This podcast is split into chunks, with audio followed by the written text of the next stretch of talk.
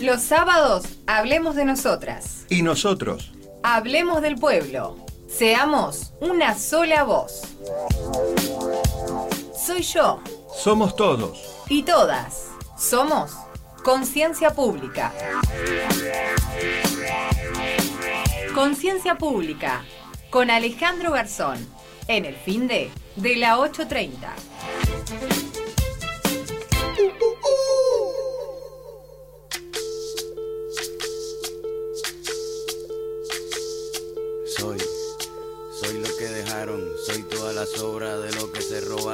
Pueblo escondido en la cima, mi piel es de cuero, por eso aguanta cualquier clima, soy una fábrica de humo, mano de obra campesina para tu consumo, frente de frío en el medio del verano, el amor en los tiempos del cólera, mi hermano, el sol que nace y el día que muere, con los mejores atardeceres, soy el desarrollo en carne viva, un discurso político sin saliva. Hola, buenas tardes, ¿cómo le va? Hoy sábado 4 de julio del año 2020 estamos en ELU 14, Radio Provincia de Santa Cruz, en el programa radial Conciencia Pública. Mi nombre es Alejandro Garzón y eh, me acompañan eh, nuestro operador David Encina, nuestro productor Nahuel Garzón, donde hoy, bueno, vamos a tener un programa importante donde vamos a hablar un poco de la actualidad de nuestro país. Hemos tenido una semana muy importante, una semana con mucha información, una semana donde, bueno, queda claro muchas cosas de lo que ha pasado en el gobierno anterior, de la pesada herencia que hemos tenido del gobierno de Mauricio Macri. Y eh, vamos a tener entrevistados muy importantes pero ante, ante esta situación, eh, tengo el placer de que hoy me acompaña en el estudio, donde vamos a trabajar en conjunto, vamos a estar en este programa en conjunto durante casi dos horas. Mi compañero, que es eh, Pedro Silva, que es el actual secretario de comunicación de ATE Santa Cruz, pero también es parte del colectivo eh, popular de comunicadores. Un compañero un amigo del cual tengo el gusto de trabajar con él y me va a acompañar en esta, en esta, en esta tarde fresca en nuestra ciudad capital. ¿Cómo anda Pedro? ¿Todo bien? Buenas tardes o buenos días, eh, Alejandro, bueno, a la audiencia, a, los compañeros trabajadores de acá de la de LU14. Eh, un placer estar, un placer estar aquí. Vamos a acercar un poco el micrófono.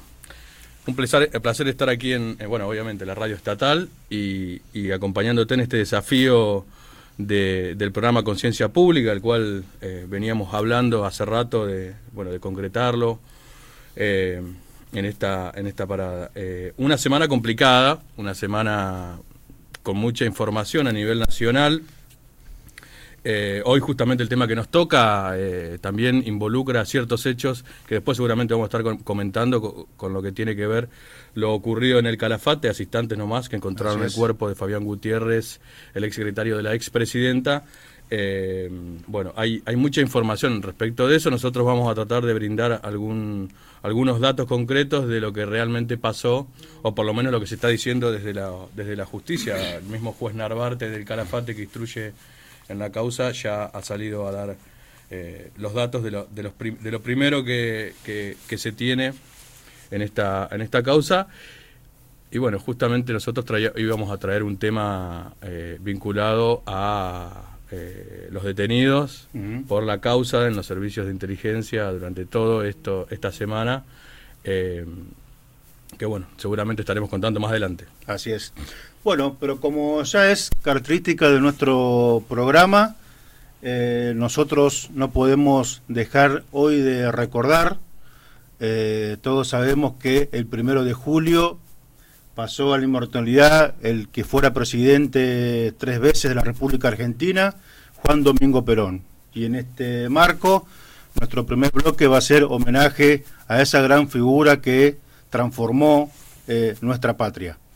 Juan Domingo Perón fue uno de los políticos más importantes del siglo XX.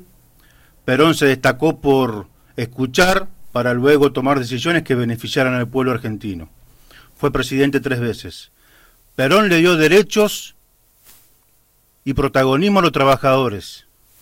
Adoptó medidas que no solo mejoraron la calidad de vida de las clases más postergadas y desprotegidas de nuestro país, sino que inauguraron una era en la que el ascenso social fue posible para millones de compatriotas. No solamente eso, sino que Perón tomó medidas concretas. Perón transformó en serio nuestra realidad porque tuvo esa visión de que de, no solo de enamorar a los trabajadores, sino de darle poder, de darle organizaciones, de darle objetivos políticos, donde los cuales nuestros compañeros en, en, esa época, sin pelear, sin solo, sin dejar de pelear, sin dejar de movilizarse, sin dejar de hacer huelga, han logrado grandes conquistas para la clase trabajadora. Pero no solamente eso, Perón estableció el aguinaldo, el sueldo anual complementario, se estatuyeron las vacaciones pagas, millones de trabajadores viajaron de vacaciones por primera vez, se extendió a todos los trabajadores las jubilaciones y pensiones, ley de previsión social que lamentablemente en la época de Menem se privatizó, donde, donde hubo mucha resistencia y, y lamentablemente perdimos esa pelea, pero después con el gobierno de Néstor Kirchner pudimos recuperar nuestra caja de previsión social. Se estableció el estatuto del peón rural, multiplica por el 10 el salario de los peones rurales, cosa que después, durante el próximo programa seguramente, vamos a, tratar el tema de los peones rurales, especialmente de nuestra provincia, que es una deuda que tenemos de este programa. Se establecieron las convenciones colectivas de trabajo, ley de accidente de trabajo, el salario real promedió aumento en un 50%. El componente salarial del ingreso nacional superó por primera vez en la historia la, retribución obtenida en concepto de ganancias.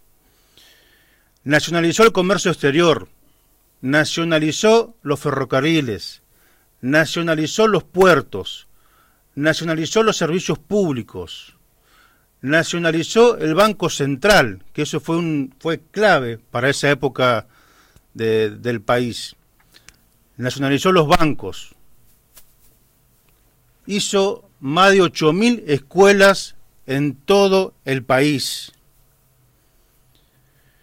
El gobierno de Juan Domingo Perón realizó alrededor de 76.230 obras públicas. Puso en marcha plantas siderúrgicas, refinería de petróleo, centrales hidroeléctricas. Creó los tribunales de trabajo, los cuales defendían la causa del empleo y estaban y para terminar con los abusos de los patrones. Dio fuerza y valor legal a los derechos de los trabajadores, de los ancianos, del peón de campo y la niñez, incluyendo todos estos beneficios en la constitución del año 1949, que después la oligarquía lo, eliminó, esa, esa gran constitución que fue no solamente decisión política de un presidente como Perón, sino que fue producto de la organización de los trabajadores y el pueblo de la República Argentina. Ese día, primero de julio de 1974, se iba Juan Domingo Perón, pero su obra quedó, el peronismo con sus más y con sus menos, eh, hoy gobierna la Argentina y es el único partido que le puede dar mejor calidad de vida al pueblo argentino, derechos a los trabajadores y protagonismo a los trabajadores. Hoy desde Conciencia Pública hacemos honor a quien fuera tres veces presidente de la Nación, Juan Domingo Perón.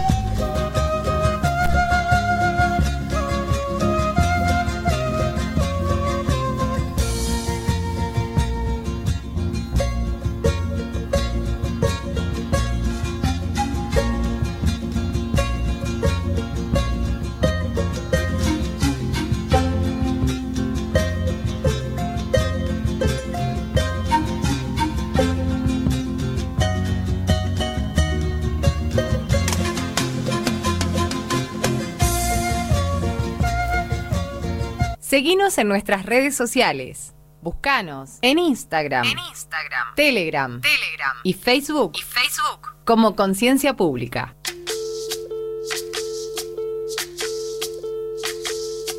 Soy, soy lo que dejaron, soy todas las obras. Bueno, retomamos Conciencia Pública, un programa hecho con conciencia y es un programa que lo hacemos, la verdad, con mucho, con mucho entusiasmo, con muchas ganas, con muchas ilusiones también, porque uno se imagina que lo están escuchando personas en los distintos pueblos, ciudades, con millones de fomento, parajes de nuestra querida y amada provincia de Santa Cruz. Bueno, Pedro, qué historia del peronismo, ¿no? Qué historia del peronismo. Eh, saludos también a todos los ciudadanos habitantes de la provincia de Santa Cruz. En cada rincón esta radio, bueno, eh, este servicio llega a cada uno de los rincones de, de nuestra Santa Cruz. Eh, el peronismo, qué, qué tema, sí. Eh, yo lo que quería rescatar era, bueno, todas esas cuestiones que, que, o todos esos derechos que se brindaron, todos esos beneficios eh, directamente vinculados con, con, el pueblo, que muchas veces nosotros terminamos pensando que son eh, normales, que, que, están en todos lados, que nunca se pelearon, que nunca se lucharon. Claro. Sobre todo aquellos más jóvenes que, que, que nacimos o, o, que nacieron en, en, una época un poquito más contemporánea al peronismo y que no pudieron quizás este, tantear o, o hacer carne esa lo que fue una, una, gran lucha de los sectores populares contra los sectores concentrados, la, la lucha de, de, siempre, ¿no? Eh, y, y, uno se pone a analizar ahí eh, la necesidad de hacer historia también y de remarcar continuamente por qué tenemos lo que tenemos, por qué somos lo que somos. Digo, desde las convenciones colectivas de trabajo hasta, bueno, lo que decíamos, el aguinaldo, un sí. tema que, que, por ejemplo, hoy se, se discute sin cuotas sí, sin cuotas no, digamos, este, eh, en donde los trabajadores ya lo tienen como algo que es totalmente normal en nuestro país, en, otros países no existe. No existe, ¿no? No es así. No, pero aparte, esto, esto de, por eso eh, somos atacados de esta forma, ¿no? La, el bombardeo Plaza de Mayo, las dictaduras, eh, los 30.000 compañeros detenidos desaparecidos, que, la mayoritaria, que mayoritariamente eran obreros de la fábrica, que eran compañeros de las distintas organizaciones del peronismo en aquella época, el odio, ¿no? la alevosía de, de, esto de ir contra una persona o varias personas, el, eh, y la embajada de Estados Unidos jugando, porque en realidad también Perón se enfrentó al embajador de Estados Unidos en su momento, con, el, con los radicales, con el comunismo, con el socialismo, con la Iglesia Católica, o sea, con varios sectores Exacto. del poder. ¿no? Eh, el, sí, el, y, y si queremos venir más acá todavía, estos últimos cuatro años, digamos, sí, sí, en donde también la pata imperial de Estados Unidos y, y, la digamos la derecha internacional intentando hacer pie en Latinoamérica mediante di diferentes eh, maniobras, eh, desde el famoso lawfare eh, hasta bueno intentos de, de hipótesis bélicas y, sí. y, bueno lo que fue el invasiones. invasiones eh, con la complicidad de, del poder mediático y, y el poder judicial eh, que obviamente eh, fue la estrategia última. En, en, en su momento fueron los, los, golpes militares. Bueno hoy son estos famosos golpes blandos o, o la intromisión mediante diferentes medidas que quizás no son tan tan violentas pero no dejan de ser peligrosos que quitan soberanía soberanía al pueblo. Así que creo que la batalla siempre es la misma, ¿no? Es de, del pueblo contra el poder concentrado. Y creo que el peronismo en esto lo que logró es llevar al pueblo al poder. Y, y, y bueno, eh, y la comunidad organizada, que es lo que siempre... Y aparte de sentirnos parte, porque en realidad los trabajadores nos sentíamos parte. Era la discusión, era... Digamos, nosotros, yo me acuerdo que una, una anécdota que me dijo Víctor de Genaro, que es un es dirigente sindical y fue diputado nacional. Él me decía a mí que cuando Perón empezó a este tema de los planes quinquenales, ¿no? que fue digamos, un plan de gobierno de Perón, Perón, le, lo, lo, Perón convocó al pueblo para que sea parte de ese plan quinquenal. Y cuando tuvo el, plan, el borrador del plan quinquenal, lo mandaba a los ministerios para que los ministros discutan con los trabajadores. Exacto. O sea, democracia participativa, democracia plena, vos te sentías parte de algo, te sentías parte de la transformación de la patria. Por eso cuando se estatizaban las empresas del Estado, se, perdón, se estatizaban los ferrocarriles, eh, se avanzaba en el fortalecimiento de IPF, GA del Estado, se fundaban pueblos, de soberanía, bueno, vos te, sentías parte de toda esa, de toda esa, ese mundo eh, de lo que fue el peronismo, ¿no? Y fue el único tipo que, Perón fue la única persona que pudo llenar esas plazas, las plazas de miles y miles y miles de personas. Bueno, y hablar del 17 de octubre. Que sirva, que sirva para también para, para cuidar lo que lo, que hemos logrado. Eh, en algún momento, bueno, siempre se habla de las reformas constitucionales y de, la, y las necesidades de también de plasmar sobre la Constitución aquello por lo que se ha ganado, ¿no? Que muchas veces por ahí durante lo que fue el, proceso popular eh, kirchnerista, bueno, algunos eh, eh, hablaban de que muchos derechos debieron haberse plasmados en una nueva constitución, eh, porque siempre viene un gobierno de derecha y te tira para atrás todo lo que lograste. pero son discusiones del campo popular, digamos. pero, pero bueno, y, ahí entra un poco también este, esto de lo que venimos a hablar hoy, ¿no? Que, que tiene que ver con, con la parte judicial, digamos, de la que nadie habla, ¿no? La, ah, parte, eh, ese cómplice que está por lo bajo y por las sombras, y lo que muchos temen, pero pocos hablan, digamos. Es así. Pero bueno, ahí, como decíamos al principio, eh, más allá de, de hablar de, de, lo que fue el peronismo, de lo que es y lo que será, seguramente, que habrá que reforzarlo, habrá que ver cómo, cómo podemos ser mejores. Eh, hay un tema clave que hoy los que hablaban de la República, de los que hablaban de la patria, de los que hablaban de, la corrupción, de los que hablaban de, que ellos son inocentes y de todo, hoy queda claro que no están así, ¿no? Que no solamente espiaban a la oposición, sino también a los propios, ¿no? Hoy hay un debate en todos los medios de comunicación, un tema que se instaló fuertemente en todo el país y que hay que seguirlo, hay que seguirlo de cerca, hay que hay que lograr que nuestro nuestro pueblo tenga la mejor información sobre eso, no solamente para que no pase nunca más en ningún gobierno, en ningún gobierno, sino también condenar y que lo que hicieron espionaje sean juzgados y cumplan condena. Esto es así, porque la única forma de nosotros poder resolver esa situación es que haya condena, que no sea un operativo solamente mediático, y sino que, que empiece a haber ya resoluciones de este tema, ¿no? Sí, eh, eh, bueno, en la semana nos, nos, despertamos con cerca de 15 detenidos eh, por la causa de espionaje que tiene involucrado desde el jefe, de, el ex jefe de inteligencia Arribas hasta una serie de, de, espías que hacían inteligencia ilegal interna, espiaban a eh, tanto organizaciones, dirigentes sociales, políticos y hasta a los propios, digamos, ¿no? Em, se hicieron allanamientos y bueno, es lo que llama Tony Coleman, que quizás eh, después hablemos, eh, el Watergate argentino, ¿no? Em, imputado también el expresidente, una de las secretarias del expresidente que recibía la información en la Casa Rosada eh, Martinengo eh, recibía la información eh, de parte de estos espías que le llevaban los informes a la Casa Rosada sobre qué es lo que estaban haciendo aquellos a los que se los, se los iba a, espiar. Y quizás lo más grave en esto, Alejandro, y es algo de lo que también venimos hablando y, se viene hablando dentro de los medios populares por ahí, tiene que ver con la complicidad de sectores del periodismo que, vinculado a los medios concentrados, digamos. Eh, que son empresas de comunicación. Son empresas de comunicación con intereses, con, intereses económicos más que, más que sociales.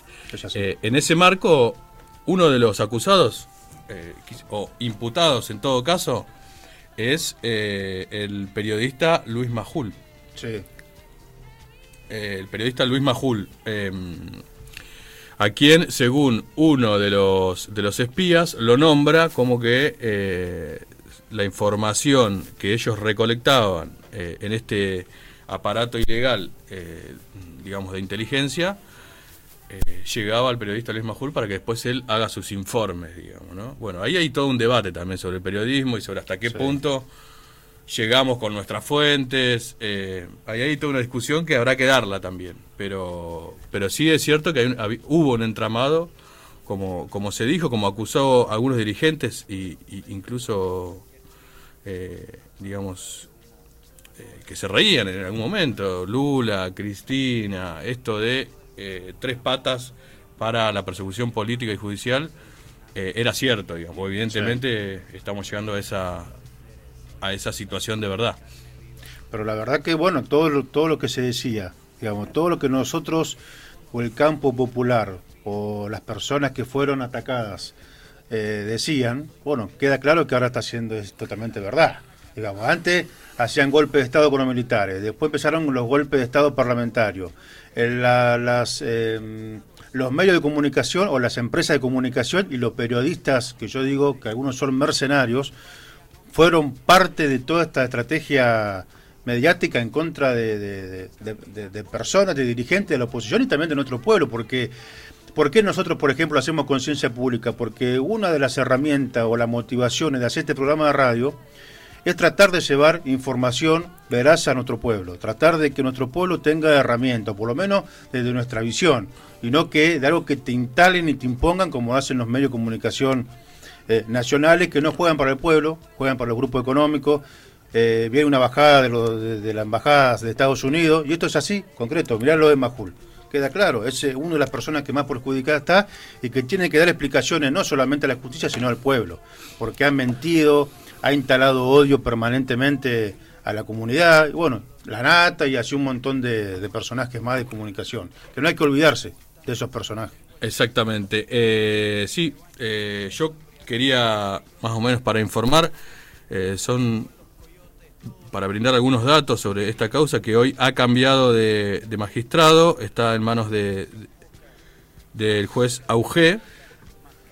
Eh, y bueno, los, los, los nombres son eh, Jorge Horacio Sáenz, detenido, muchos de ellos están siendo escarcelados eh, ex AFI, eh, Facundo Meló, ex AFI, Susana Mabel Martinengo, la coordinación de documentación presidencial, que era la que le entregaba la información a Mauricio Macri eh, dentro de Olivos, Leandro César Araque, ex AFI, Emiliano Federico Mata, ex AFI, Guillermo Julián Mata, ex AFI, María Mercedes Funes Silva, es ex AFI, auxiliar de inteligencia, María Andrea Fermani, ex AFI, Dayana Romina Baldassare, ex AFI, Denise Aya Tenorio, ex AFI, eh, Dominique Las eh, trabaja en el gobierno de la ciudad, información comercial, María Belén Sáenz, sin datos, eh, Mariano Ignacio Flores, ex AFI, Jorge Guillermo Ochoa, sin datos, Andrea Patricia, los que digo sin datos son esos espías de los que a veces no se, no se puede dar información. Sí. Andrés Patricio Rodríguez, Servicio Penitenciario. Gustavo Marcelo Cicarelli, ex PFA. Juan Carlos Rodríguez, Ministerio de Justicia y Seguridad. Diego Luis Dalmau, Pereira, ex AFI. Javier Esteban Bustos, ex AFI. Jonathan Ezequiel Nievas, ex AFI. Martín Terra, ex AFI. Son los 21, eh, las 21 personas que fueron detenidas este, durante esta semana. Eh, pero bueno, todos ellos están diciendo que tenían un jefe. que había alguien que los que los mandaba y que había una cadena de mando. Obviamente, En, sobre todo en esos sectores hay cadena de mando. Entonces, bueno, la, la, investigación obviamente eh, recaerá sobre el, titular, ex titular de inteligencia, eh, Arribas. Eh, sí, pero la cabeza política.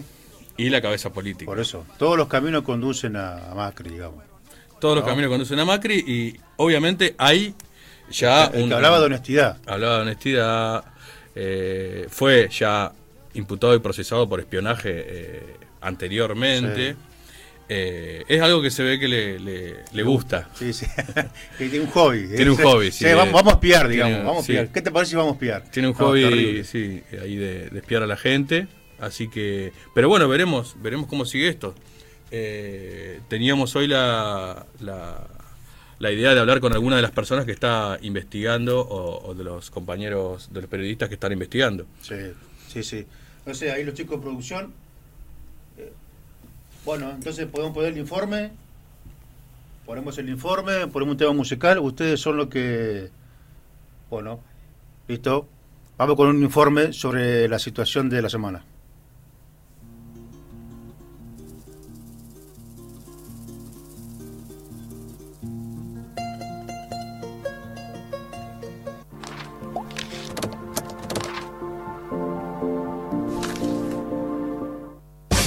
Informe en Conciencia Pública. Conciencia Pública. Espionaje M. Contra todos. El juez Federico Villena ordenó la detención de 22 personas. Espionaje. La AFI hoy pidió formalmente la indagatoria al expresidente Mauricio Macri como parte de una amplísima denuncia sobre espionaje ilegal en los últimos años de macrismo.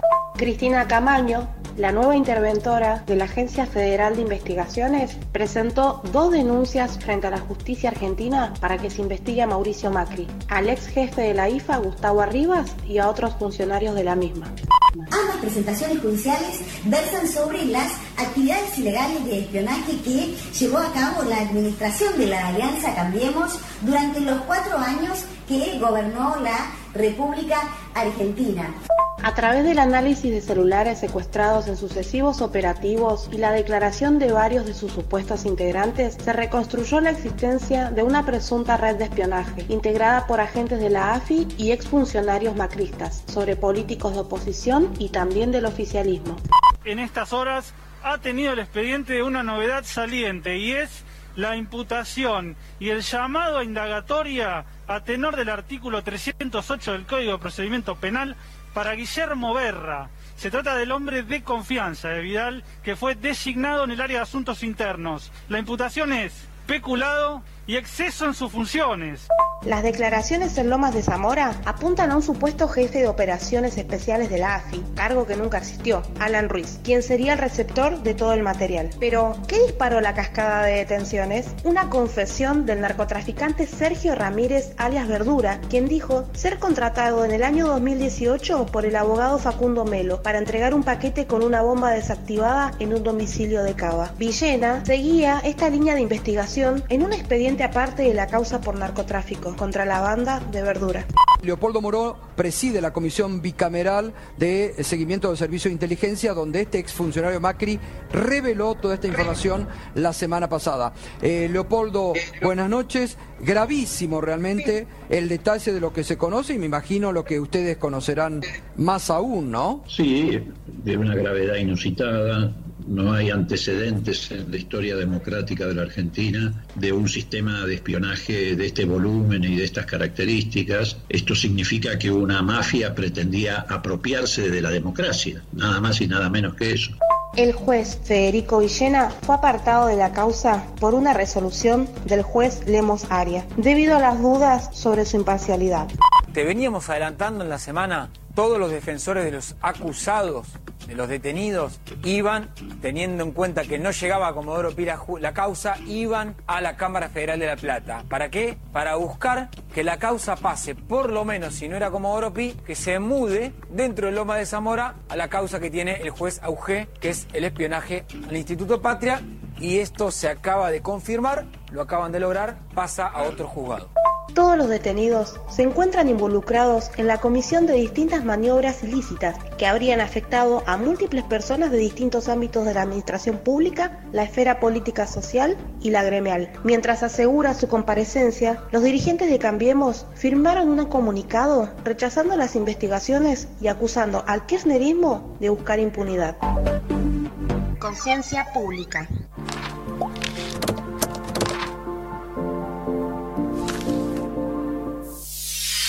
Conciencia pública. Hablemos de nosotras. Y nosotros. Hablemos del pueblo.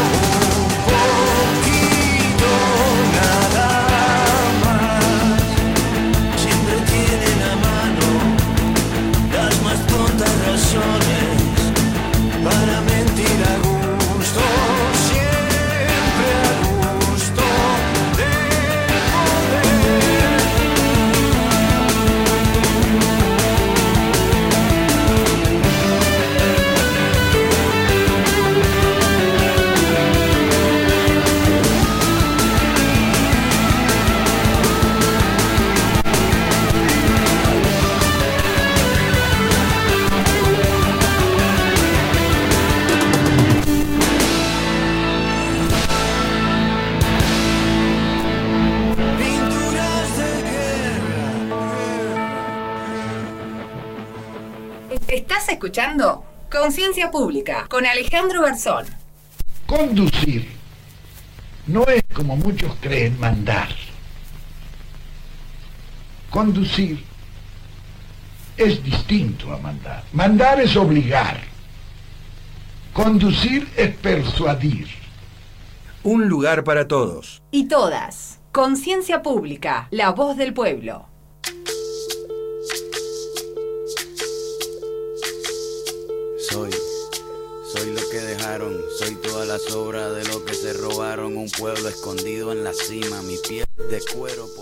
Producción que tenemos, Pedro, ¿eh? Impresionante, ¿eh? Qué producción. Terrible, terrible. Los redonditos, Perón y el informe de lo que significa la- las espías, eh, lo que pasó esta semana. La verdad, importante. Bueno, estamos en el U14, Radio Provincia de Santa Cruz. Esto es Conciencia Pública.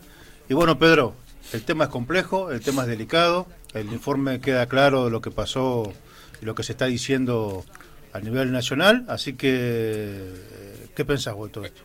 Eh, sí, ya lo decíamos previamente, eh, el, entramado político, judicial, mediático, vinculado al gobierno anterior es ya un hecho concreto. Obviamente las investigaciones dirán y terminan de terminarán de, de dar la certeza a lo, a lo que se viene diciendo desde el campo popular desde hace un tiempo a esta parte. Eh, y, y yo ahí creo que, bueno, la respuesta de la sociedad, ¿no? La necesidad de organizarse, la necesidad de seguir de algún modo eh, eh, generando voces propias, la necesidad de que no nos no nos comamos el cuento otra vez y, y- y volvamos a un a un gobierno que nos quite derechos y volvamos otra vez a ser eh, las víctimas de un lugar eh, en donde la sociedad o las personas son somos un número y no y no somos consideradas como sujetos de derecho. Eh, bueno, digo, todo es político y, y esto también es político. Eh, y el po- Y vos en ese marco, Pedro, ¿vos crees, sin faltarle el respeto a nuestro pueblo, ¿vos crees que el pueblo es consciente de lo que está pasando? Con respecto a la escucha, lo que, está, lo que se está saliendo a la luz. Bueno, yo creo ahí que también hay mucha responsabilidad del, periodismo, de cómo bajamos el- la información, eh, de los medios que hoy tienen, tienen la voz para, para bueno, para, para concientizar a la, comunidad. Digo, este, obviamente que es un trabajo, es, es parte de eh, la política y la dirigencia política y social y, sindical que deberá ocuparse también y tomar la comunicación como una responsabilidad eh, para poder llegar también a, esos lugares en donde muchas veces por ahí eh, no, se, no se llega al, al- razonamiento o, a la cuestión de decir, bueno, la verdad es que lo que me están diciendo es una mentira, pero obviamente hay intereses creados atrás eh, que poco importan a, la, a, la- a lo social o a la comunidad en general. Así que me parece que es un trabajo dirigencial y también de la sociedad. Y de los medios. Y de los De medios. los medios. Es lo que hablamos siempre. Eh, o, o- o esto, o- o- yo fui parte de ataques mediáticos en la provincia de Santa Cruz, acá especialmente en Río Gallegos. Claro. De- con mentiras, con, con la instalación del odio. Digamos, lo que, lo que podemos incidir en la gente para bien, somos atacados por la derecha, somos atacados por, por mercenarios, que yo le digo a algunos que ni siquiera son periodistas, digamos, eh, que instalan el odio como una moneda corriente. Exacto. Y la verdad que nosotros desde el campo popular, de estos medios de comunicación, de programas radiales o televisivos que podamos eh, llevar otra mirada, llevar otra voz, llevar otra expectativa a la gente y también esperanza, porque si no hay esperanza no se puede vivir. Digamos, hoy hay en nuestro pueblo hay un marco de esperanza importante a pesar de la situación compleja, de la situación social, de la situación de lo que pasa en nuestro país.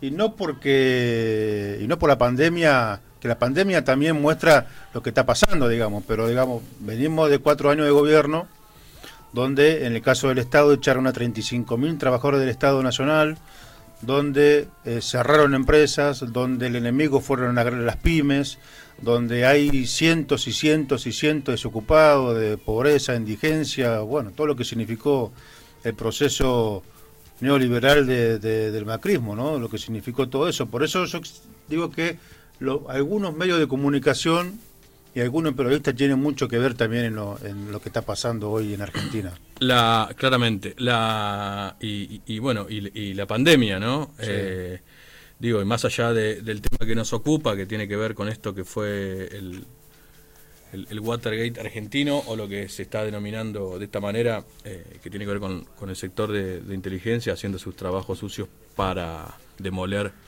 a, opositores. Em, digo, la discusión siempre es la misma y es de lo que hablábamos hace un rato. Tiene que ver con eh, la concentración de la riqueza, ¿no? Eh, en manos de quiénes está el mayor poder concentrado, eh, en manos de quiénes están las riquezas en Argentina y cómo hacemos para redistribuirlas, digamos. Y aquellos que apenas se atrevan a tocar algunos intereses de ese tipo serán condenados por, por esos sectores concentrados de la economía. y obviamente eh, ahí creo que el desafío también es, de, la comunidad, es de la gente, es de la comunidad organizada, es de los sectores sociales y sindicales que, también eh, estén en ese, o, se atrevan también a ser parte de un todo que, bueno, que empiece a, tratar de, generar esa, redistribución soñada que alguna vez fue, eh, que alguna vez se pudo, pero bueno, eh, claramente eh, cuando se intentó, eh, o, como lo que pasó o está pasando con Vicentín, o como lo que está pasando con el impuesto a grandes fortunas, siempre hay sectores operando para que no, no, se llegue a concretar, digamos, esa, esa cuestión. Por eso yo creo que tiene que ver todo con, procesos de, de, organización, para que nosotros podamos llevar a cabo esa, esa situación. Eh, creo que eh, aquí queda las claras también, eh, cómo espiando a los propios también se, se, controlaba, se controlaba, bueno, hasta dónde llegar, hasta dónde hacer alianzas. Eso es lo que buscaban, ¿no? incluso uno de los de los espiados y que se constituyó como creyente es el propio jefe de gobierno de la capital Claro, que es del partido de Macri. Exactamente, Rodríguez Larreta. Eh, él es uno de los constituidos como querella en, una de las causas, em, digamos, y, creo que es grave y es mucho más grave aún la relación, esta relación, em, si se quiere, espuria entre los, los, que siempre estuvo en realidad, ¿no? Tampoco nos vamos a hacer los los que no sabemos, pero la relación entre, no sé si decir periodismo, quizás tenemos que decir medios concentrados y los sectores de, de, inteligencia siempre, siempre estuvo. Sobre todo en las épocas de la dictadura, en donde eh, era moneda corriente, que era lo que tenían que decir los medios respecto a esa dictadura eh, y la información para ciertos sectores. Eh, Ahí sí la discusión está entre los periodistas y, la fuente, ¿no? Mm. Eso de revelar la fuente o no revelar la fuente. Gran discusión dentro del sector, digamos. Este, obviamente el periodismo tiene fuentes en el sector judicial, policial y, y claramente eh, de inteligencia. Ahora, el tema es hasta dónde llegamos. El tema es hasta dónde llegamos con, esto, ¿no? Eh, ¿Cuál es el, cuál es el límite, digamos? Eh, así que bueno. Es así. Bueno, Pedro, vamos a contarle una infidencia a la gente, los que nos están escuchando. En realidad teníamos una entrevista ahora con un periodista nacional que está en C5N, que Tuni Coleman, que bueno, ahí estamos en nuestra producción, está llamando y nos está diciendo por mensajito que está, está todavía en C5N, están haciendo una entrevista, así que vamos a esperar un ratito para que pueda salir, nos pueda ampliar estos conceptos que nosotros estamos hablando de, del, tema de los espías. Así que vamos con un tema musical, nuestro operador, que ahí está atento, y enseguida volvemos. Alejandro Garzón, en el fin de de la 830. Me aproximo, me aproximo, me aproximo, me aproximo, me aproximo. Soy muy, muy, vos, pedís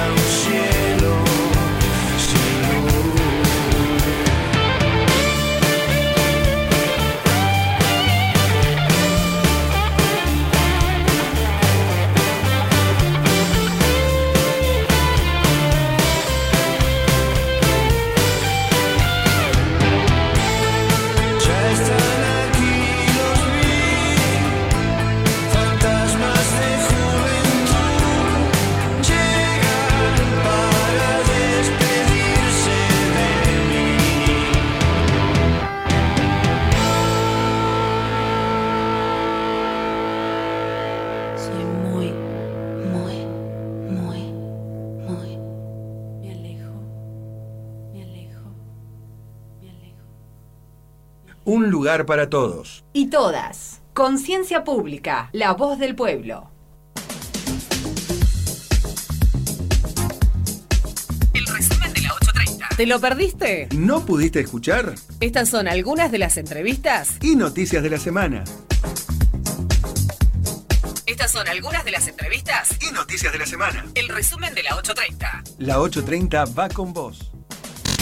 Y es el doctor Pablo González. El motivo era hablar un poco de lo que estamos trabajando todos los legisladores del Frente de Todo Santa Cruz en relación a la- al viejo anhelo de la personería jurídica. Lo que lo veníamos haciendo silenciosamente y bueno, un tema del cual se volvió a hablar el día 14 de junio, cuando los mineros nos volvieron a pedir a nosotros, a los legisladores, que, que trabajemos en este tema y bueno, y ahí eh, tampoco explicamos qué venimos haciendo. Yo creo que ya lo habíamos hablado desde cuando asume Aníbal, nos pidió que nos pongamos a trabajar en fundamentalmente sobre el proyecto que tuvo media sanción en la Cámara de Diputados del año 2015 y que después no lo pudimos aprobar en senadores, aquel el 9 de diciembre de 2015, me acuerdo. que a mí me tocó ser miembro informante por la minoría, nos faltó solamente un senador para tener quórum.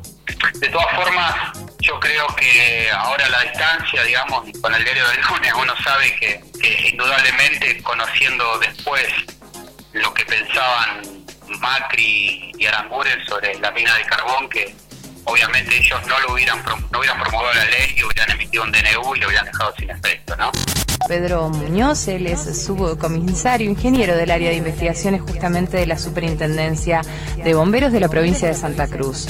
Ha tenido bajas temperaturas y como toda época invernal en el sur de la, de la Argentina, los problemas que tenemos normalmente todos los años es el tema del monóxido de carbono. Este, este mes pasado, eh, la Superintendencia de Bomberos, a través del Departamento Antisinestral y la Dirección General de Sinistro y Medio Ambiente, se lanzó una campaña de prevención de monóxido de carbono. La campaña es poder llegar a cada uno de los domicilios de la gente, de la sociedad, eh, de la, toda de, la, de todo Santa Cruz, eh, y poder dar las recomendaciones de los cuidados que deben tener con respecto a, a este gas tan letal o altamente tóxico, venenoso, como quieran llamarle, eh, de monóxido de carbono. Pero eh, más que nada es hacerle llegar las medidas, las medidas de seguridad que deben, deben llegar a, a tener las personas. Tener cuidado con, la, con las ventilaciones de, de su casa, de ventilarlo de dos a tres veces al día, en un periodo de cinco minutos, de verificar todo, antes de la época invernal, de verificar los artefactos que son suministrados a gas a través de un, de un gasista matriculado, de ver los conductos evacuadores de gases que no estén obstruidos por, eh, por nidos de pájaros, que estén limpios, de tener la- las hornallas, eh, no calefaccionarse con hornallas, no calefaccionarse con braseros, no calefaccionarse con los hornos de, la, de, de las cocinas. Y uno de esos amigos es Néstor Fabián González. tiene una cierta normalidad, ¿no? La gente ya está en una cierta normalidad. Inclusive hay que reforzar un poco, estamos reforzando un poco el control de que entiendan que la pandemia no pasó, que si estamos con libertades que otros locales, otros pueblos, otras ciudades, otras provincias no tienen, hay que cuidarlas y lo debemos cuidar entre todos y que todos somos importantes. La gente por ahí se está relajando un poco, bueno, que tener las medidas de control necesarias para que las cosas sigan controladas, seguimos controlando el, ingreso por Santa Cruz, la gente está por ahí pidiendo ahora el tema de los deportes, para ver cómo continuaba esta situación y bueno, están viendo protocolos para habilitar algunos deportes más y bueno, de a poquito ir eh, viendo la posibilidad también de lo que es el turismo interurbano, que empezando, lo decía el ministro jefe de gabinete bueno, viendo cómo se puede ir integrando, si bien hoy las rutas no nos estaría permitiendo hacer ese tipo de situación, porque están la verdad muy complicadas, pero sí ya ir pensando, de qué manera se puede hacer para que la gente por ahí empiece a tener otras libertades que hasta ahora no, no están previstas, pero también en este camino reforzar el, el- el cuidado, el que se tienen que cuidar, el que hay que cuidarse, hay que protegerse, el distanciamiento social, no hay que olvidarse de eso, pero bueno, yendo de a poquito, en la medida que, que la situación nos permite, eh, administrando esta cuarentena de la mejor manera que podamos para la gente. Vamos a entrevistar a Mireya Totino. El tema es la escuela de ajedrez del 2 al 5 de julio. Tenemos distintas instancias de ajedrez. Una es Encuentros Amigos del Ajedrez que continuamente todos los sábados, mes a mes, vamos organizando para, para todos los estudiantes de nuestra provincia que siempre nos están pidiendo contar con estos espacios para, para generar encuentros y estar en contacto con otros chicos de, distintas partes de la provincia y bueno, ¿por qué no eh, distraerse, recrearse a través de estos encuentros de los sábados? Eh, los días sábados tenemos en las tres categorías, infantil, juvenil y adultos. Eh, la categoría infantil es hasta 14 años de edad y las salas están disponibles para los chicos de 15 a 17 horas. Luego tenemos la banda juvenil hasta los 20 años de edad, de 15 a 19 horas. Y en la categoría adulto, la sala está disponible de 19 a 20, 30 horas. ¿Te lo perdiste? ¿No pudiste escuchar? El resumen de la 830. La 830 va con vos. El resumen de la 830. Conciencia pública. Conciencia pública. Escuchá la repetición los domingos a las 19.10.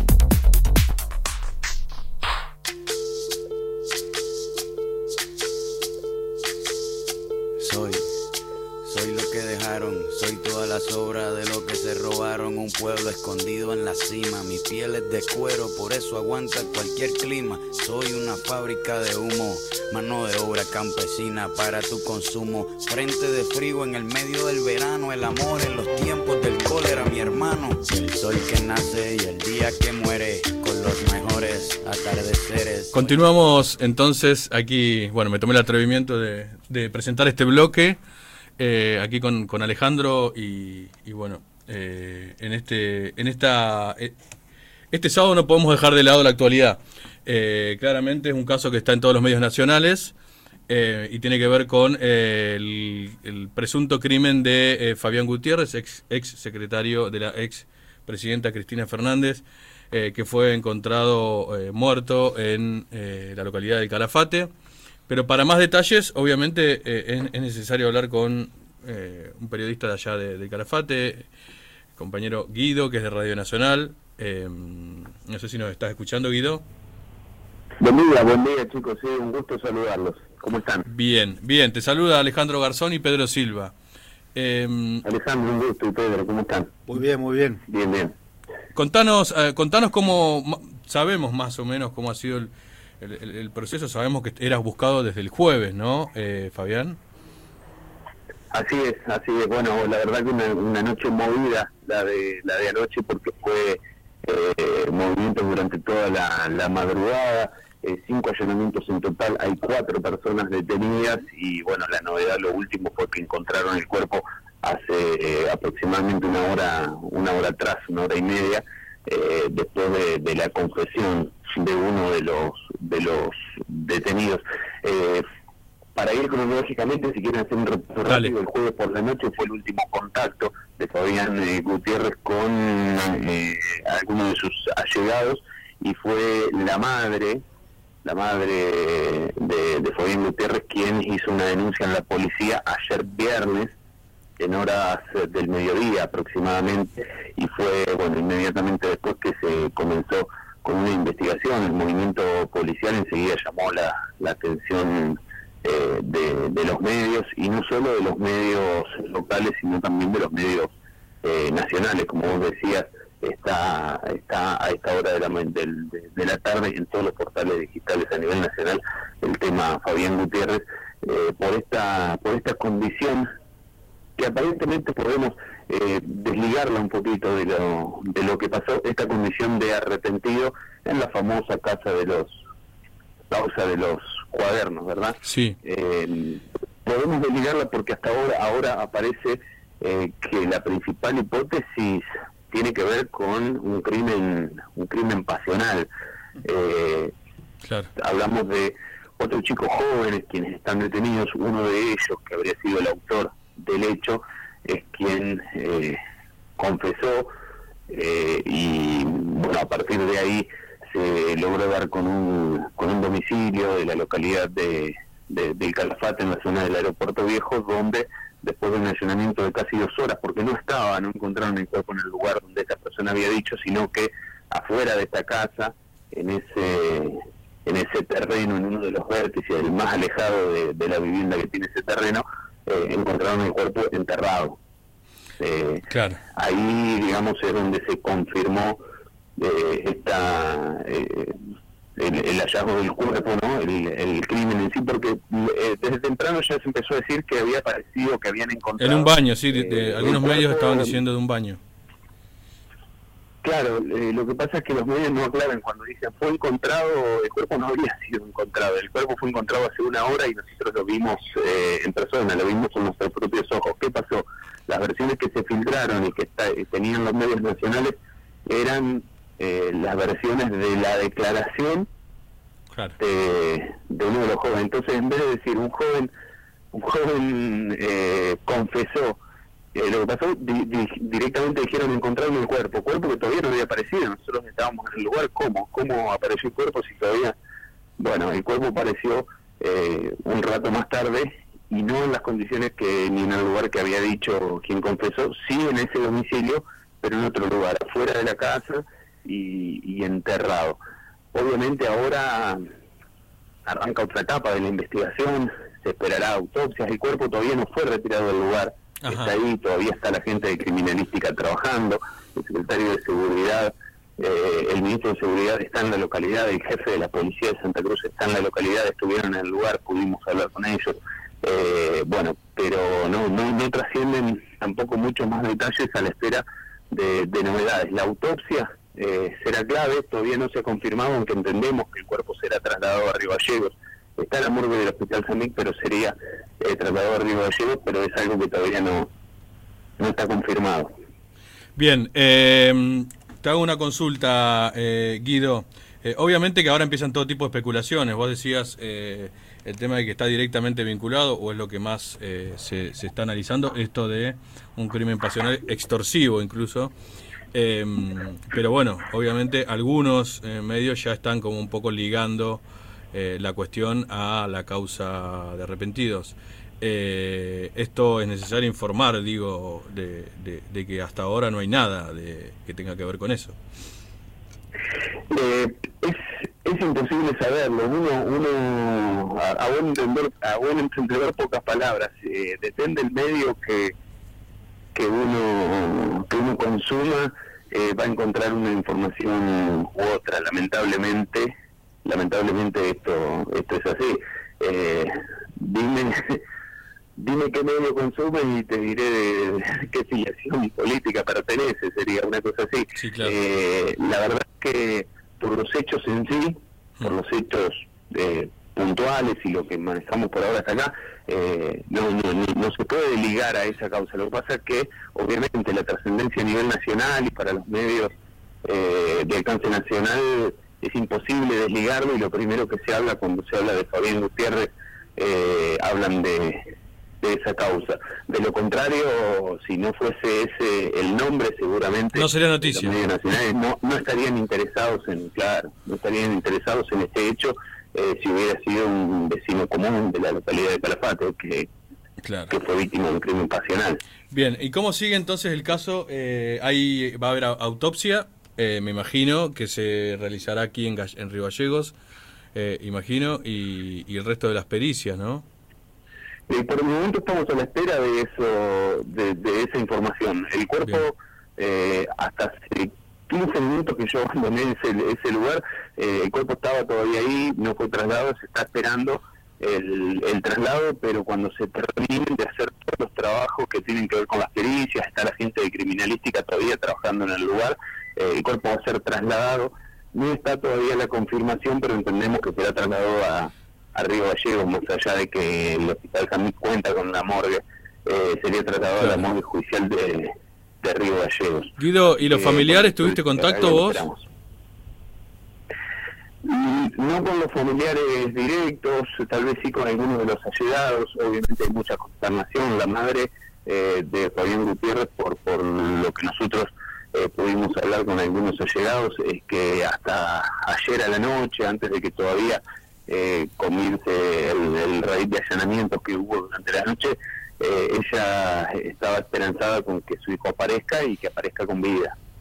Eh, pero pero bueno no no tuvimos contacto directo con, con los familiares eh, y bueno estuvimos obviamente siguiendo la información desde cerca durante toda la noche Bien, eh, te agradecemos Guido y seguramente, bueno, ya establecer el contacto, este programa que sale de 13 a 15 con la conducción de Alejandro Garzón todos los, los sábados. Bueno, gracias por, por estar.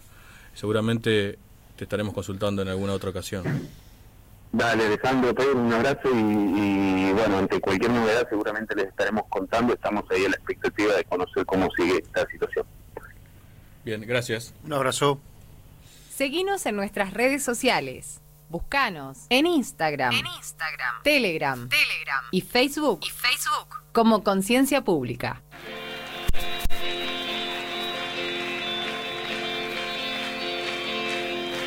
Imágenes de subir, imágenes de soñar llenando un lugar vacío. Cientos de momentos fríos y soledad. Siempre relojeando el cielo desde el suelo no arriba. Sin saber si creer. Si esta lección de vida valdría mi fe. Si este tren solo de ida me daría Y el corazón me aturdía con eso de que las paredes y el techo se van si hay libertad. Y ese drogadicto alarido, cuando se quiebran todos los sentidos con una canción fue el que jugó todo el tiempo en mi mente como abogado y libero para siempre sin la de vivir, de tratar de lograr ser la revancha de todos aquellos que la pelearon al lado de cerca muy lejos y no pudieron reír sin llorar.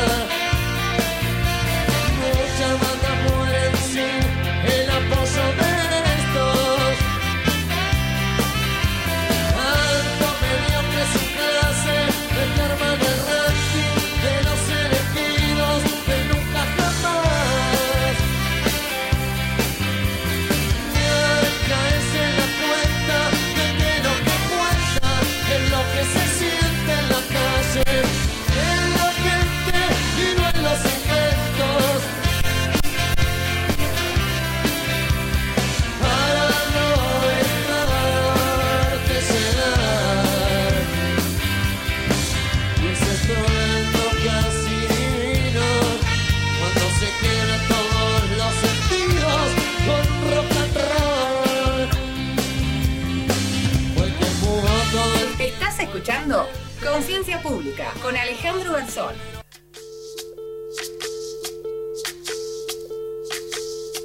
Soy, soy lo que dejaron. Bueno, retomamos nuestro programa Conciencia Pública por el U14 Radio Provincia de Santa Cruz. Un día cargado de información, de noticias y bueno, y como se lo habíamos prometido, eh, ya tenemos en línea al periodista Raúl Tuni Colman, que es un periodista eh, nacional que bueno trabaja, trabaja en Página 12, en C5N y está con nosotros en Conciencia Pública. ¿Cómo le va, Raúl? Hola, ¿cómo les va? ¿Cómo andan? Les pido mil disculpas, pero recién ahora podía salir al aire, ¿eh? Disculpen. No, por favor, mientras que estábamos acá en la radio con mi compañero Pedro Silva, que me acompaña acá en la mesa, estábamos viéndolo por, por C5N, así que... Sí, por eso, me tuvieron un largo rato, porque ahí en Santa Cruz producen unos líos bárbaros. Terrible, sí, la verdad que es terrible. Eh, Tuni, una... eh, ab- abríamos el programa, nosotros eh, sale los sábados, así que hacemos el resumen semanal y no pudimos salirnos del tema espionaje de los detenidos y de la causa judicial de este entramado de, de los servicios de inteligencia para espiar a propios y ajenos. Eh, vos dijiste en algún título, eh, hablaste del Watergate de Argentina en cuanto a este caso, Em, como para titular. Digo, Bueno, básicamente porque es un caso de espionaje político donde se espiaba a, lo- a los opositores, a Cristina Fernández de Kirchner, pero a, a muchos otros opositores también, al macrismo, por ejemplo a Graciela Camaño. Eh, el, el espia- el espionaje estaba orientado a ver qué iban a hacer electoralmente, qué armado estaban haciendo. Entonces a Graciela Camaño, por ejemplo, le seguían hasta a las empleadas domésticas. Cuando vieron que la negociación de ese sector que estaba con Massa, con La Baña, eh, iba eh, a, a negociar, lo seguían, seguían a Bocio, seguían a Daniel Arroyo, Eh, bueno, en y, y después, no sé si ustedes se acuerdan, apareció ese plan B que era la idea de que el candidato presidencial de Cambiemos no fuera Mauricio Macri, Sí, que sino sea Vidal. Vidal. Claro. Y entonces empezaron a espiar a los propios de la propia tropa, a María Eugenia Vidal, a Horacio Rodríguez Larreta, eh, a, a Diego Santilli, mucho a Diego Santilli, bueno, a Monzó, a Mazot, después espiaron al obispo Jorge Lugones, porque tenía diálogo con el Papa, entonces querían ver qué era lo que quería hacer el Papa en la Argentina. Bueno, esto, y después espiaron a los presos, a las personas que estaban presas en, en el penal de Ceiza, en otro penal que es Marcos Paz, y hay, eh, perdón, eh, Melchor Romero, y hay alguna sospecha de que también se hizo en Marcos Paz. O sea, un espionaje vasto por todos lados, eh, orientado a la política, algo que es absolutamente ilegal. Eh, Tuni, en, en, en, en uno, una de las confesiones de uno de los, de los, de los espías, digo, su propio abogado dice y vincula directamente eh, a, también al entramado con los medios de comunicación y al propio periodista Luis Majul, que era el que recibía para sus informes algunos de estos trabajos que se hacían de manera ilegal. Bueno, lo que hemos visto hasta ahora, hasta ahora es un caso esencialmente, que es que le arman un video, eh, después que a Majul le, le pegan unos carteles con su imagen y la imagen de su esposa, que es, es sec- era secretaria de la vicepresidenta Gabriela Michetti, eh, entonces, mm, carteles que creo que decían algo así como se presenta como independiente, pero la esposa es la secretaria de Gabriela Michetti, algo así. Entonces, la, la AFI le arma un video con las imágenes de quienes estaban pegando los carteles y después él lo presenta en la televisión, dice gracias a los vecinos que ya están tan indignados y que me mandaron las imágenes, bueno, mintió, obviamente que lo que las imágenes las sacó, eh, se las hizo la AFI y los agentes cuentan cómo las armaron, cómo se hizo, el apuro que había para que estuviera para el domingo, para el programa de Majul, etcétera, etcétera. Eh, ca- sobre este asunto, después Majul a- arma toda una opereta de victimización diciendo me quieren meter preso, eh, me persiguen, etcétera, etcétera. Y la verdad que no veo en esa causa ningún elemento como para meterlo preso.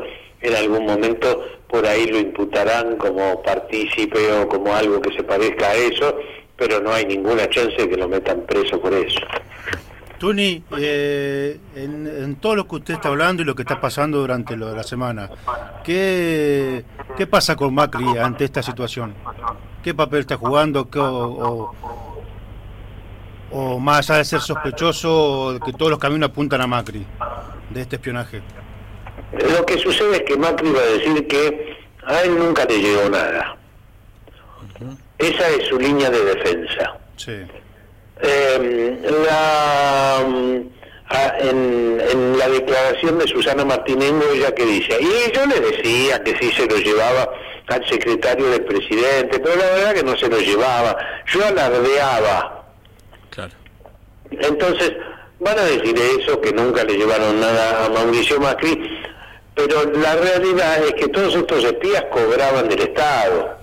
O sea, era, era mm, su actividad era una actividad en el marco institucional de la Agencia Federal de Inteligencia. Además, todos eran del propio palo, todos eran policías de la ciudad de Buenos Aires, o sea, metidos en, en la AFI por el propio gobierno de Mauricio Macri y provenían de un aparato que era de Mauricio Macri, el gobierno de, el gobierno de la ciudad, la policía de la ciudad.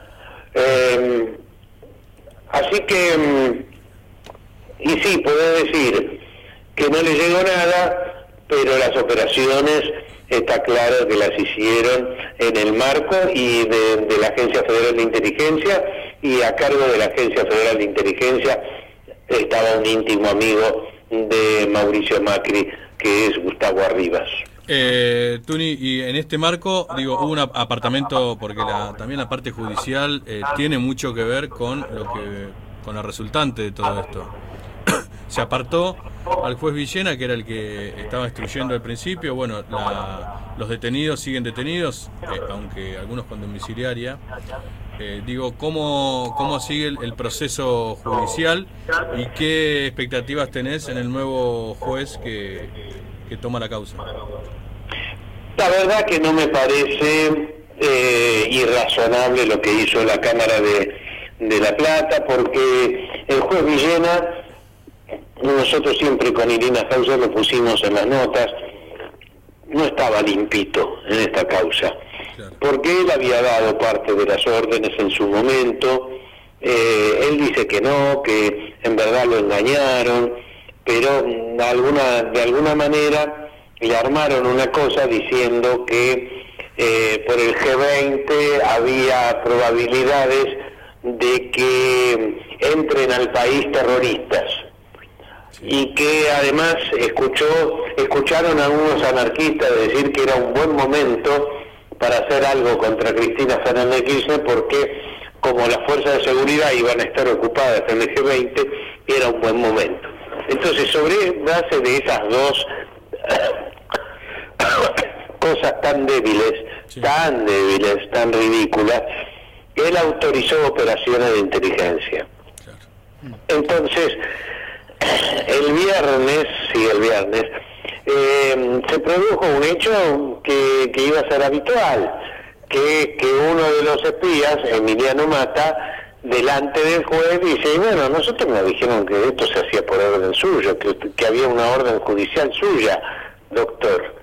Y, y la verdad que le aparece mezclado en el, en el caso, así que no me parece mal, me parece bastante higiénico que la casa, que la causa haya pasado a eh, Juan Pablo Auge, que además tomó la decisión inmediatamente de delegarle la investigación a los dos fiscales que son buenos fiscales y que tienen mucha experiencia en el terreno penal y que van a ir para adelante. Bien. Tuni, te agradecemos la comunicación y obviamente seguiremos en contacto. Eh, tenemos más llamados. Bueno, muchísimas gracias, les mando un abrazo y disculpen nuevamente haberme demorado tanto. ¿eh? No, por favor, Tony, un gusto para nosotros. Igualmente. Bueno, pasaba por ELU 14, Radio Provincia de Santa Cruz, en el programa Conciencia Pública, el periodista Tuni Colman. Alejandro Garzón, en el fin de, de la 8.30.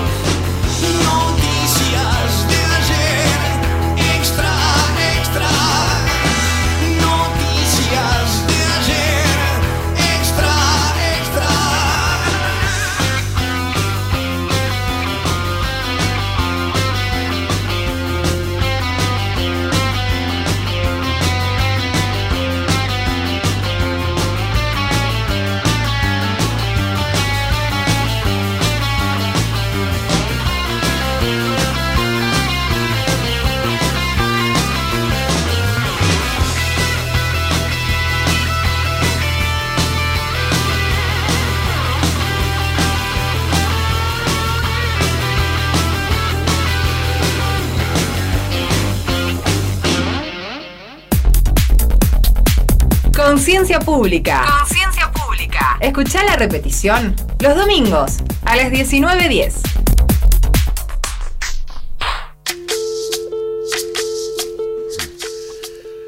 Bueno, volvemos con Conciencia Pública por el U14 Radio Provincia de Santa Cruz.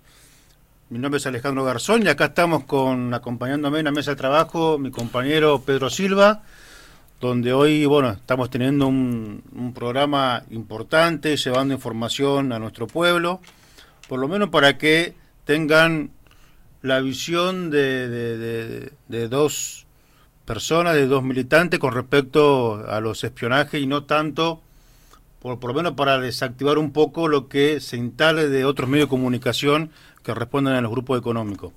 En este sentido, vamos, traemos a la mesa de trabajo a, una, a un dirigente, a una organización internacional que también fue parte del espionaje eh, del gobierno de Macri, que ha espiado a sus parte de sus de sus miembros y tenemos en comunicación a Julio Fuentes, que es el presidente de la Confederación Latinoamericana y del Caribe de Trabajadores Estatales, que representa a 4.350.000 trabajadores y trabajadores en Latinoamérica y en el Caribe.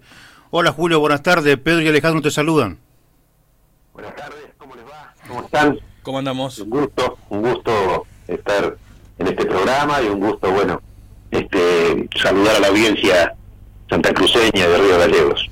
Bueno, estamos acá, Julio, en, en la radio pública, así que es para nosotros, aparte, bueno, Julio le comenta a la, a la- audiencia, es un dirigente también de ATE, de mi organización, y de, y de la de Pedro igual. Así que acá estamos, Julio, tratando de ver esta situación de las escuchas, del espionaje, y contando un poco al pueblo de Santa Cruz eh, qué pasó con este tema con nuestra organización sindical, que es la CLATE.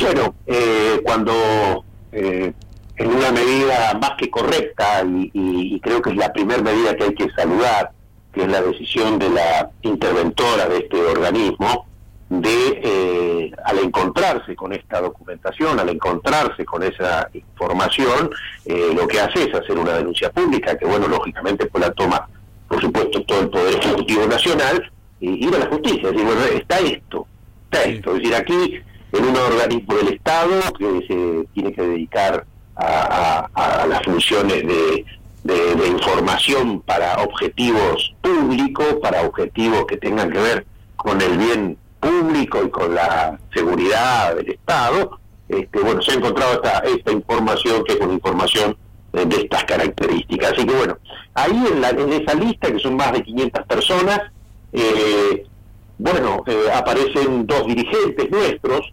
casualmente dos dirigentes que nos representaron en la asamblea de, del G20 que se realizó en la ciudad de Buenos Aires, que bueno fue muy conocido porque bueno se, se militarizó esta ciudad, este, se, se, pero sí crearon zonas de exclusión donde no se podía andar, bueno, todo, todo lo que significó era una cosa que tiene que ver con una reunión de gobiernos de países que tendría que tener mucho de, de público más que de, de encierro.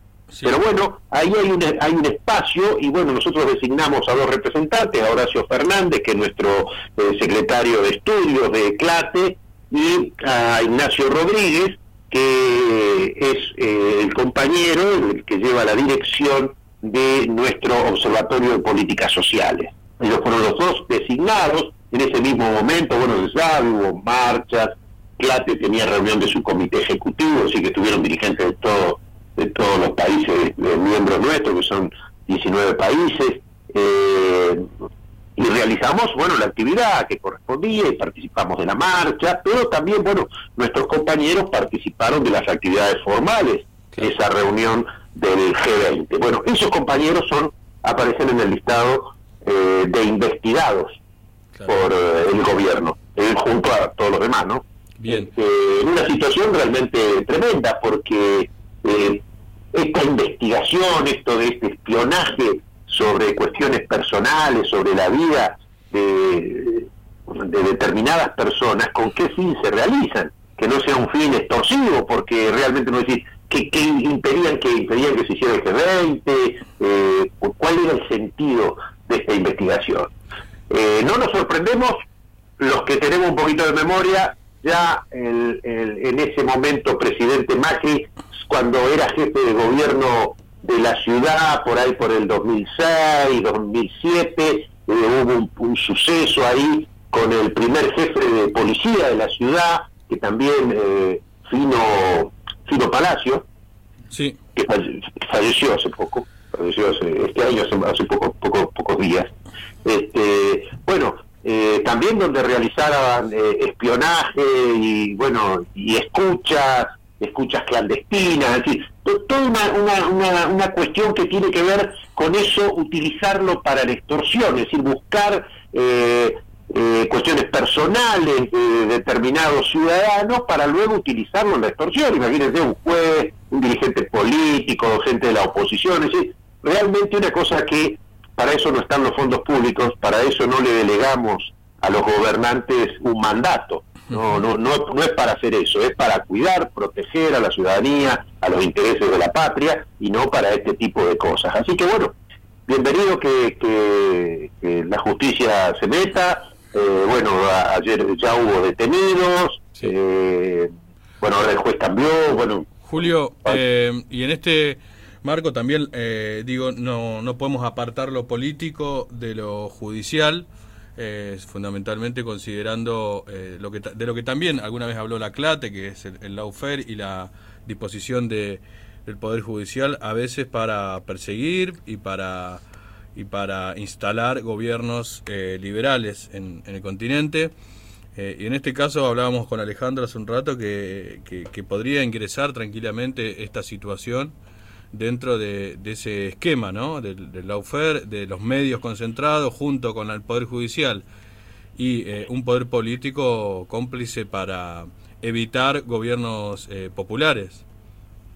Sin duda, bueno, eh, hemos visto lo, lo, de Brasil es el ejemplo quizás más, más sí. extremo, más brutal, más descarado de cómo se puede usar un poder del Estado, ya no son eh, los tanques directamente los que dan los golpes de Estado, pero bueno, a través de estos mecanismos eh, de otros poderes este, del Estado, bueno, realizan este tipo de cosas. Ya, el Poder Judicial, mal llamado justicia, porque uno justicia siempre tiene la ventaja del Poder Judicial de un nombre que, que confunde, ¿no? Porque parece que la justicia es siempre como si uno fuera, fuera la justicia divina. Eh, creo que hay que hablar específicamente del Poder Judicial. El Poder Judicial eh, nunca llegó la democracia al Poder Judicial. Nunca se nos explicó a los argentinos ni a ninguno de los latinoamericanos este, bueno, cómo funciona esa estructura, cómo deben seleccionarse los jueces, qué aptitudes deben tener, cómo, cómo, cómo hacemos para que la democracia llegue, cómo nos imaginamos otros sistemas, inclusive, donde haya más participación, donde haya más control de la ciudadanía. Eh, bueno, todos los que hemos tenido, eh, hemos estado en la lucha sindical, en la lucha política y social y hemos sido opositores durante los distintos momentos del gobierno, eh, de los distintos gobiernos que nos han tocado, sabemos lo que es eh, eh, cuando los jueces terminan siendo obedientes a determinado caudillo, a determinado funcionario, terminan, es decir, utilizando todo ese poder que debe ser para beneficiar a la población, para proteger a la población, lo terminan utilizando para fines este, eh, inconfesables realmente. Así que sí, sin duda, es un poder que hay que ponerlo en debate, el Poder Judicial hay que ponerlo en discusión, eh, jugarán un rol ahí muy importante los trabajadores y las trabajadoras judiciales para decir, bueno, denunciar esto, cómo hacemos, cómo, cómo pensamos en el futuro en, movimientos críticos que permitan realmente eh, tener jueces que sean medianamente confiables. Este, sí. Y el papel ahí, el papel ahí, eh, digo, la, la, única defensa en democracia de, de, la sociedad son las organizaciones, ¿no? La organización popular. Digo, ¿cómo jugará o cuál debe ser el papel también eh, de, las organizaciones para, para mantener este, procesos judiciales, digamos, eh, legales y legítimos? Y, y hacia dónde ir con el tema del sistema judicial. En algún momento se quiso reformar eh, la justicia, pero, pero bueno, hubo operaciones ahí que lo impidieron. Sí, no es, sencillo, ¿no? Con, el, poder que tienen y muchos inescrupulosos que hay adentro, no todos, ¿eh? sin duda, hay hombres y mujeres muy valiosos también, pero claro, no, no es fácil. Yo creo que nosotros desde los trabajadores del sector público tenemos una tarea importante. Eh, me parece que, bueno, la Federación Judicial Argentina, que es una de los miembros de nuestra confederación aquí en, eh, nuestro país, eh, bueno, ha, tenido etapas y ellos siempre están trabajando. Bueno, sería el tema de motivarlos a, que retomemos de alguna manera eh, la tarea y, bueno, empecemos a, generar debate político de estas cosas. Porque la democracia no es un como como no es un punto de llegada es un punto de partida. O sea que siempre hay que estar pensando cómo se democratiza más todas las todos los las instituciones eh, eh, públicas y privadas deben ser democratizadas. Para que tengamos posibilidades eh, los que no tenemos otro poder este en, en, una, en una sociedad como esta. Es decir la democracia es el poder de las mayorías de los pueblos de los que no tenemos otro poder. Los ricos, los poderosos tienen otro poder, es decir, tienen el poder del dinero. Entonces hay que luchar por la democratización de todos los espacios y el Poder Judicial es eh, clave, es fundamental eh, debatir esto. Pero bueno, sin duda, bueno, nosotros tomamos, recogemos el guante de que impulsaremos debates eh, con nuestras organizaciones alrededor de este tema, ¿no? Sí, como lo hemos hecho alguna vez, así que retomar ese sí, Claro, sí, sí.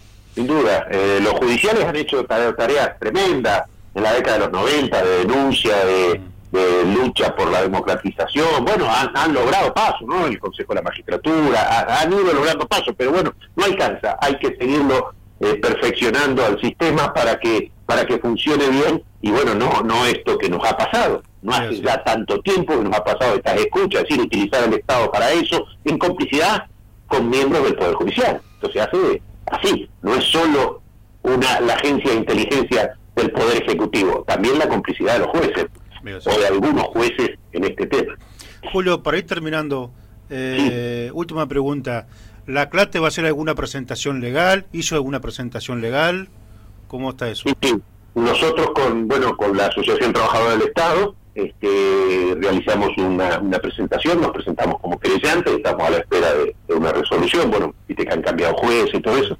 Este, pero bueno, eh, sí, nosotros vamos a seguirla porque nos parece que realmente esto no puede quedar impune, no se puede seguir eh, y tienen que cualquier gobernante eh, limitarse ante la tentación, porque es un poder que lo tiene el Estado, no, no es que no lo tiene, es que limitarse, tienen recursos económicos para eso, limitarse ante la tentación eh, subalterna de ir a, los opositores, hay que enfrentarlo en el debate político, a los opositores no se le hacen estas cosas, al, opositor se lo enfrenta y se lo confronta en el debate político, es decir, ser opositor, así sea hoy la derecha que es opositora, la izquierda, como hemos sido opositores en otro momento, es decir, no, se, no, no son con estas herramientas, con estas herramientas, sino con el debate político, con el convencimiento, esa, ese es el terreno que hay que, que hay que jugar. Así que bueno, este, nosotros somos creyentes y bueno, vamos a seguir hasta, hasta el final.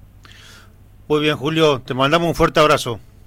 Bueno, muy bien, que estén bien. ¿Cómo está el clima? Frío ahí, ¿no? Acá está frío. Nieve. de bosque, carchó, así que está Eh, complejo. hemos tenido unos días de nevada en toda la Patagonia. En la ciudad de Neuquén, que no es de nevar, eh, nevó la semana pasada también. Así. El sur está teniendo como tiene que ser, ¿no? Sur. sí, con agua, ¿verdad? el va a haber agua para los pastos, para, Es así. para- necesitamos nieve. Bueno, Gracias. muchísimas gracias. eh. Bueno, pasaba con nosotros en Conciencia Pública, ELU 14, Julio Fuentes, presidente de la Confederación Latinoamericana y del Caribe de Trabajadores Estatales.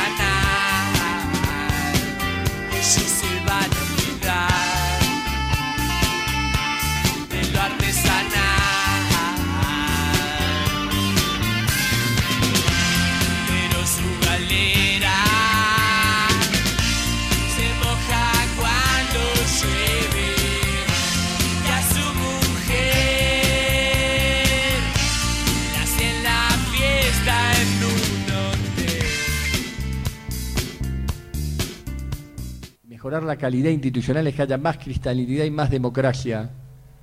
Y para que haya más cristalinidad y más democracia, tiene que terminarse definitivamente en la Argentina la concentración monopólica o mediática que trabaja solamente para unos pocos intereses. Seguinos en nuestras redes sociales. Buscanos en Instagram, Telegram, y Facebook, como Conciencia Pública.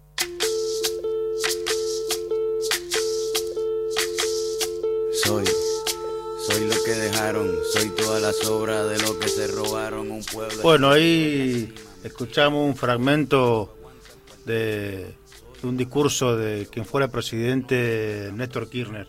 Así que acá mi compañero Pedro está levantando la mano en B. Muy bien. Así que, bueno, eh, ya estamos culminando un nuevo programa de conciencia pública. Programa intenso. Programa intenso. Intenso porque viste que los llamados y la producción y el que Sí, te full, atienden. a full, Aparte eh. el tema era como muy de actualidad, están todos con todos. digamos. Exactamente. Por eso hay que valorar que haya salido eh, Tuni Coleman, que no es poca cosa, que salga en el U14. Bueno, Julio Fuente, presidente de la CLATE. Bueno, lo que hemos opinado nosotros y todo el laburo de la producción de los informes y todo lo que significa. Ahora, ahora entiendo a algunos periodistas cuando me han llamado a mí y yo no he atendido lo que se Claro. pasa, los nervios que se pasan, Claro. porque no sale. Eh, ah, bueno, Guido, Guido de Radio Nacional. Guido de Radio Nacional de Calafate. O sea, bueno, la verdad que laburando, laburando a full, y eso es importante. Sí, eh, es terrible cuando no te atienden el teléfono y, y estás y estás al aire. Ahora, ahora soy consciente de eso. Ahora soy consciente de eso. Yo lo he escuchado muchas veces a, a varios, a varios periodistas que han dicho, bueno, no te llaman, no te atienden, te dicen que tal hora y no te atienden. Bueno, no pasó con nosotros, ya salieron otros entrevistados, pero salimos más tarde por a su destiempo, responsabilidad. eh, pero salieron y eso también es el trabajo de, de los compañeros Nahuel y David. ¿Eh? Sí, sí, nos estaba hablando acá por los auriculares. Eh, sí. obviamente somos escuchados. eh, qué privilegio que seamos escuchados. Así que saludos ahí de- desde varias localidades de la provincia. Gobernador Gregorio, que escuchan mucho. Cañadón Seco, Cañadón Caleta Seco. Olivia, Sí. Las Heras, Truncado, Puerto Deseado. Ahí le mandamos un saludo a los compañeros municipales de Puerto Deseado que están en, en huelga, ahí en conflicto con la municipalidad, así que le mandamos un mensaje, un saludo importante, un mensaje y un saludo a los compañeros municipales de Puerto Deseado. Así que bueno, Pedro, ya hay que entregar el programa, ahí vienen otros compañeros el, a hacerse cargo de la etapa de las horas que vienen. Así Sí. que para ir terminando, eh, yo agradecerte que me hayas acompañado en el día de hoy. Esperemos que lo podamos hacer los otros sábados de conciencia pública. Y también, como nosotros somos internacionalistas y eh, este programa, Latinoamericanistas. exactamente, y este programa nosotros a través que hoy podemos llegar a las redes sociales, le mandamos un saludo fuerte porque hoy, Pedro, para que vos sepas también y la, y la sociedad, 4 de julio es el Día del Trabajador y la Trabajadora de la Administración Pública en Cuba. Bien. Así que un saludo a todos. Tenemos compañeros ahí. Exactamente, tenemos compañeros. compañeras. Y compañeras que, que son estatales en, en Cuba, son parte de la Central Obrera Cubana, la CTC. Así que le mandamos un fuerte abrazo y valoramos el trabajo que hace eh, los cubanos y las cubanas que son médicos en el marco del COVID en gran parte de nuestra Latinoamérica y el mundo. Así que un saludo para los, para los trabajadores del Estado de Cuba y nosotros, Pedro de Conciencia Pública, le decimos al pueblo de la provincia de Santa Cruz que hay que seguir informándose, que hay que seguir construyendo conciencia y que hay que seguir trabajando para que esta patria y esta provincia salgan adelante. Valorar al Estado. Así es. Valorar al Estado, sobre todo en esta, en esta situación de pandemia, en donde se ha puesto en discusión dónde está la fortaleza y las debilidades de una sociedad y claramente aquellos estados fuertes, con sistemas sanitarios y de salud fuertes, son los que están saliendo al frente en esta pandemia versus aquellos países en donde eh, los estados son chicos y eh, gobierna el mercado y los sistemas de salud son pagos y, y entra a jugar la especulación, la gente básicamente se, eh, se está, se está muriendo en la calle, digamos, porque no, no dan abasto.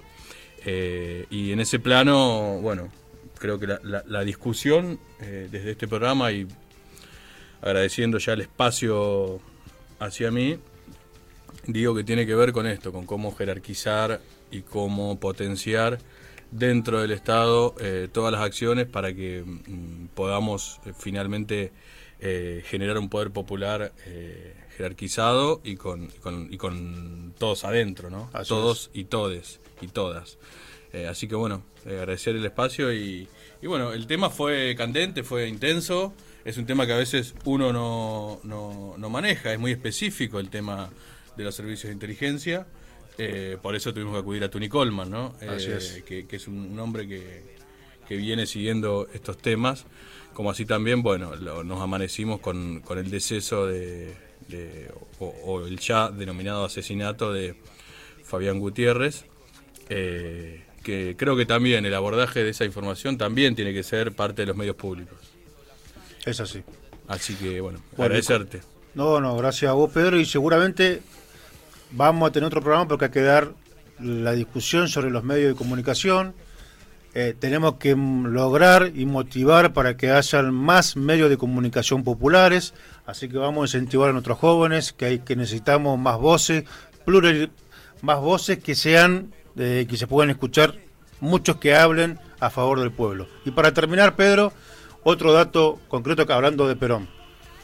En el gobierno de Perón del 45 al 55, que fueron los 10 años de felicidad en nuestro pueblo, se creó el Ministerio de Salud, se duplicó el número de camas en hospitales y se crearon 234 hospitales en toda la Argentina. Bueno, eso es el peronismo.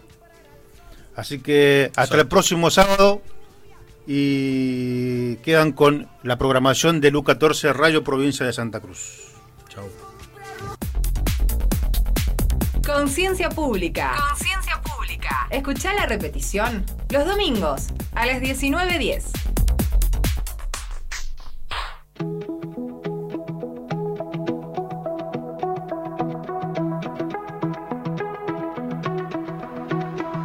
Montañas, mesetas, glaciares y el mar, tus pueblos les brindan amor por igual a sus hijos quienes te adoptaron al llegar.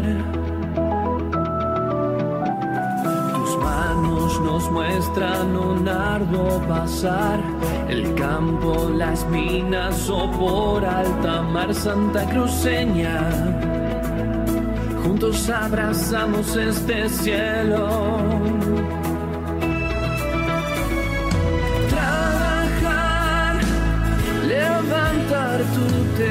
Tener dignidad y soñar con una familia, poder progresar. Santa Cruz nos une, no importan las distancias, pudimos crecer entre sus cenizas y nevadas. Santa Cruz nos une, sueños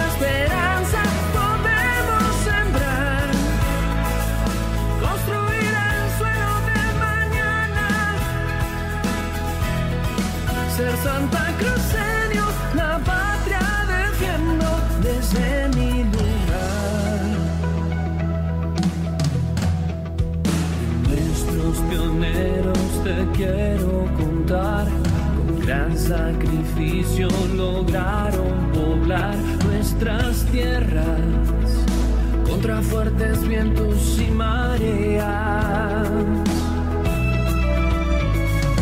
Trabajar, levantar tu techo,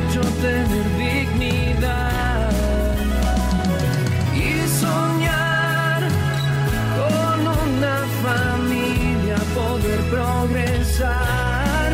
Santa Cruz nos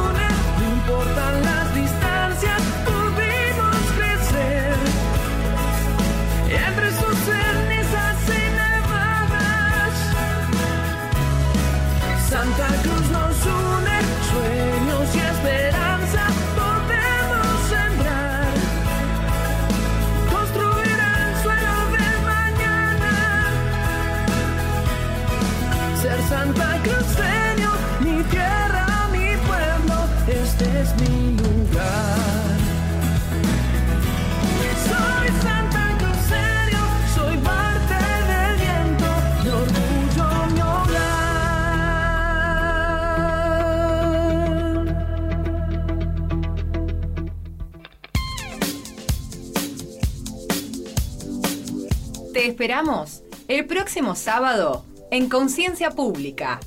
La voz del pueblo. Un lugar para nosotras. ¿Y nosotros? Conciencia Pública. Con Alejandro Garzón. En el fin de, de la 8.30.